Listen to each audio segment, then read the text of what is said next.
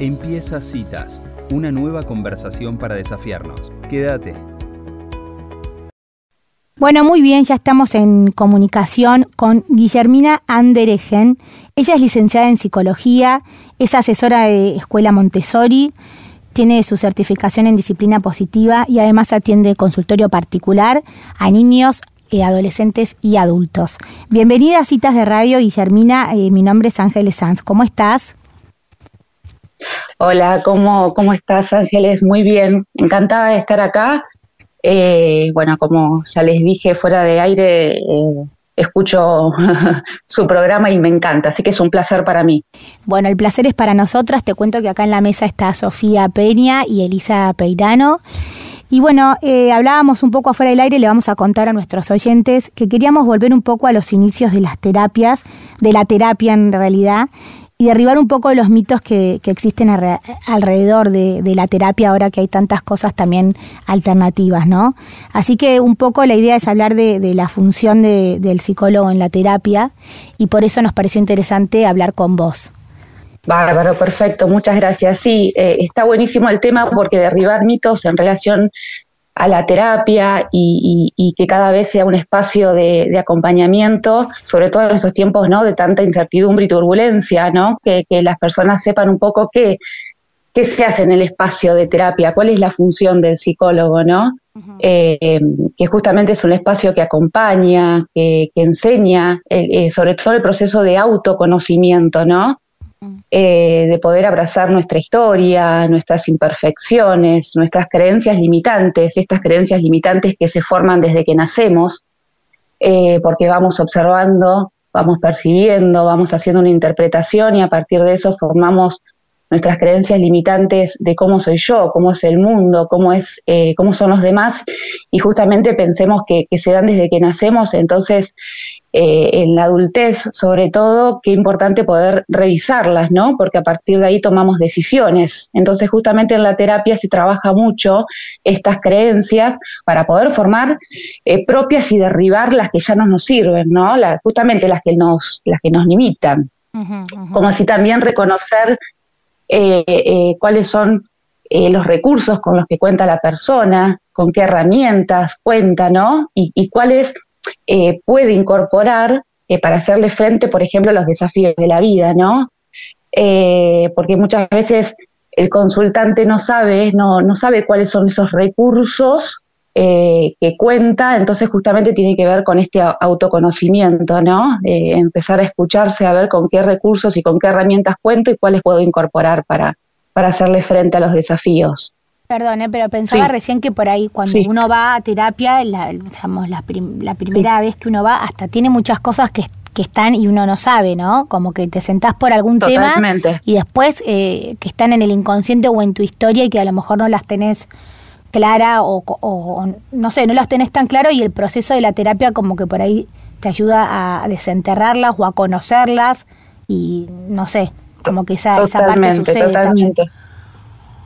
Claro, es que en realidad la persona se sienta con un motivo de consulta, ¿no? Y después se abren un montón de ventanas donde eh, eh, muchas veces el consultante ni sabe que, esto estaba dando vueltas en su inconsciente, ¿no? Y al empezar a, hablarlas se hace consciente y, ahí se pueden trabajar un montón de cosas, ¿no? Justamente porque es un espacio de escucha activa, respetuoso, amoroso, donde no se juzga, ¿no? Entonces el, psicólogo acompaña y justamente es una relación asimétrica, asimétrica en el sentido de que el psicólogo está para escuchar al paciente, para acompañarlo.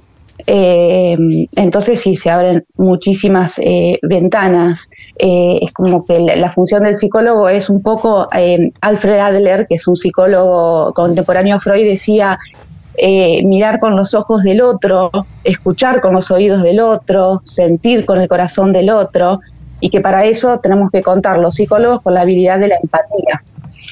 ¿no? Eh, es algo que tenemos que entrenar todos los psicólogos, más allá de toda la formación académica, que, nunca se termina porque tenemos que actualizarnos todo el tiempo, también nosotros tenemos que trabajar eh, esto de la escucha activa y la empatía con, con la persona que, que nos consulta, ¿no?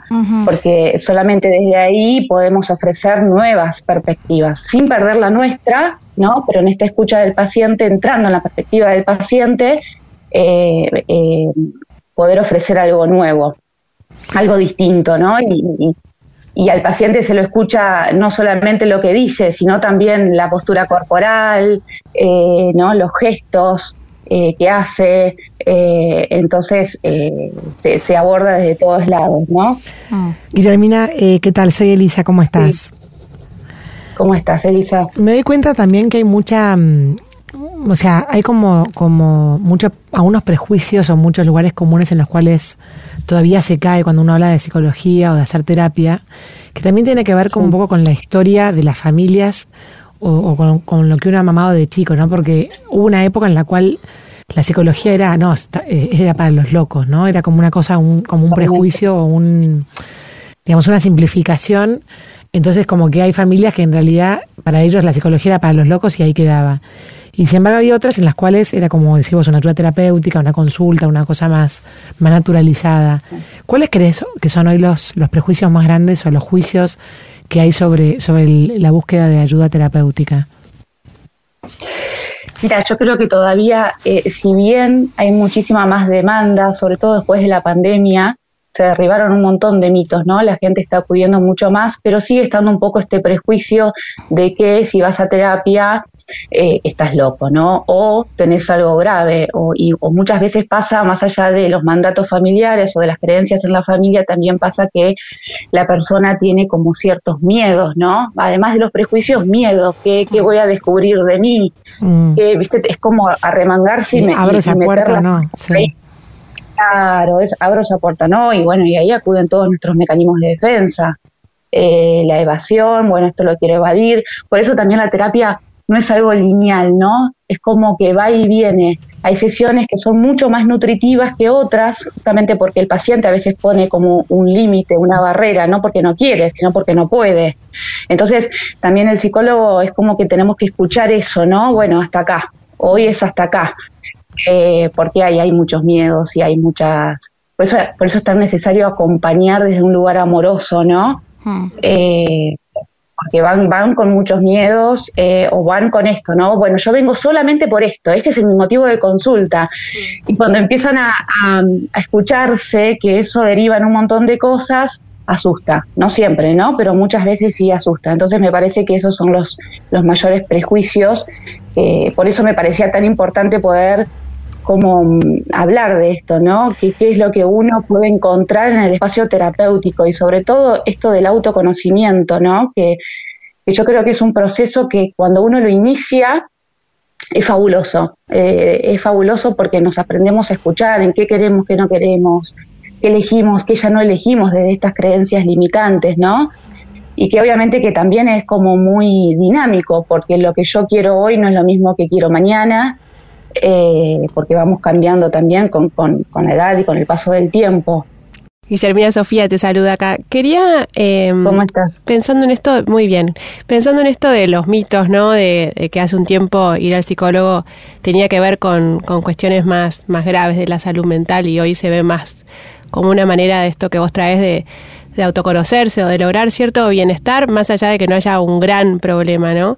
Ahora, eh, se ha visto y hemos hablado por ahí en otras notas en citas de radio, las consultas que se hacen sobre los niños, ¿no? Y yo, la duda que tengo es, ¿en qué momento eh, o cómo? Porque cuando el niño va al psicólogo es porque hubo adultos que vieron que había ahí una necesidad, ¿no? Entonces, la duda que tengo es, eh, ¿cuándo es momento para un niño, o sea, para, para acudir a ese espacio y cuánto hay de mandarlos al psicólogo cuando en realidad es una cuestión más por ahí que tienen que trabajar los padres, ¿no? ¿Nos podrías orientar un poco eh, cómo estar atentos a eso?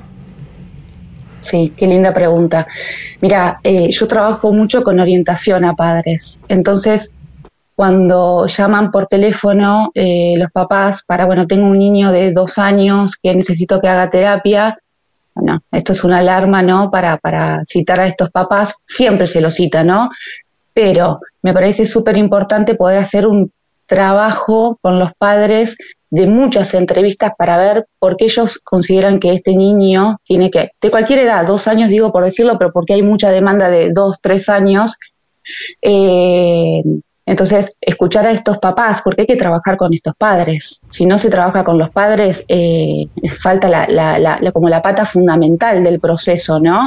Y después evaluar si realmente es necesario que este niño acuda a terapia o no. Eh, yo creo que es fundamental, fundamental muchas entrevistas con, los padres, eh, poder trabajar con ellos y si el niño, si vemos algunas señales de alarma donde este niño necesita realmente un espacio de escucha distinta a la familia, bueno, seguir igualmente trabajando con los padres. Es como es un trabajo en conjunto, ¿no? Hay ciertas señales de alarma eh, en los niños eh, que a veces se, se, se, observan o se escuchan el discurso de los padres, entonces ahí se considera necesario conocer a este niño. Y hay veces que no, no hace falta, que solamente con estas entrevistas con los padres te das cuenta de que bueno que hay que trabajar más en una orientación hacia ellos.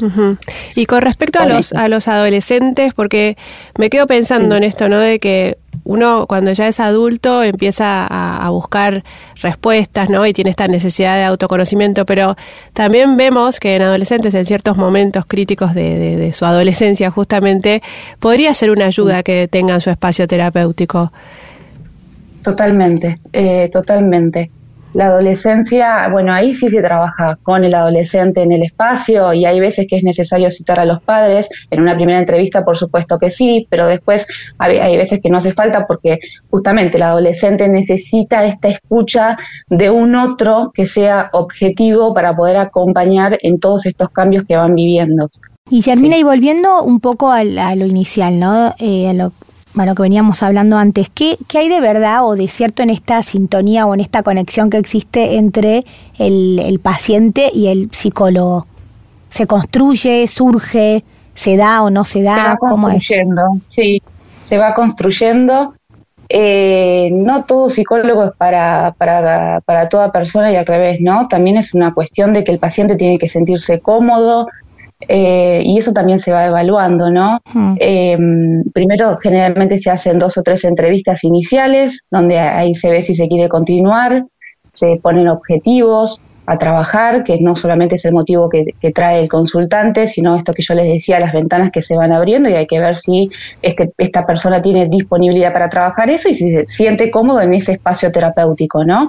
Porque no te sentís cómodo con todo el mundo.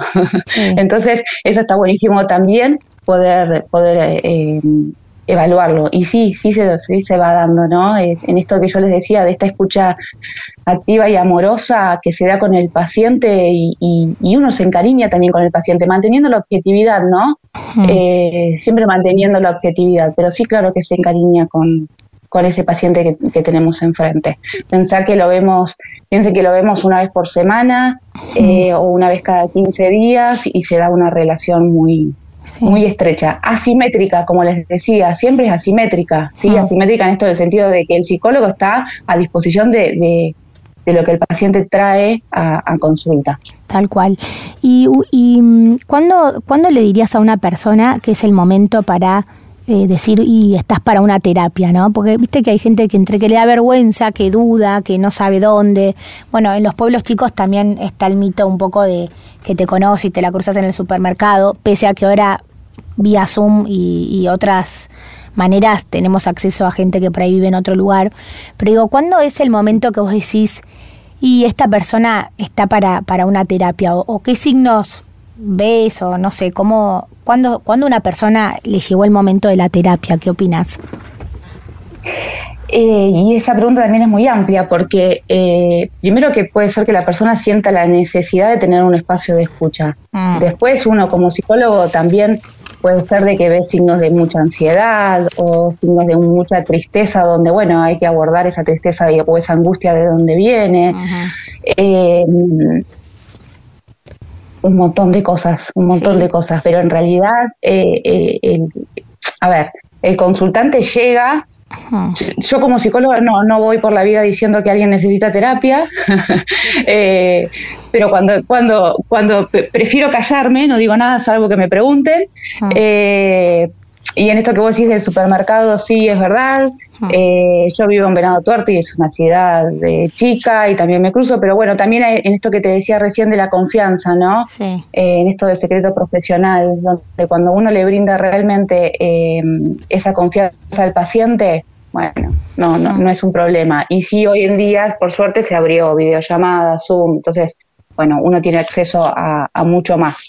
Pero me parece que está bueno para, para, para las personas que nunca hicieron terapia, a lo mejor pensarlo al principio como un espacio de escucha, porque no, no, o, por ahí pensar esto como, mira, que seguir a hacer terapia no es solamente ir a contarle tus problemas, es un espacio de escucha en el que salen cosas que después te van más o menos guionando o, llevando a lo que se hace en, la terapia, ¿no? Por ahí no hace falta saber tanto de qué consta la terapia, más que decir, mira, viste, cuando vos le querés recomendar a una amiga, mirá, ¿por qué no empezás terapia o algo? Es, bueno, invitarla a que tenga su espacio de escucha para, para contarle a alguien lo que le está pasando, ¿no? Como que me parece que eso es una buena invitación para el que no está tan familiarizado con una terapia.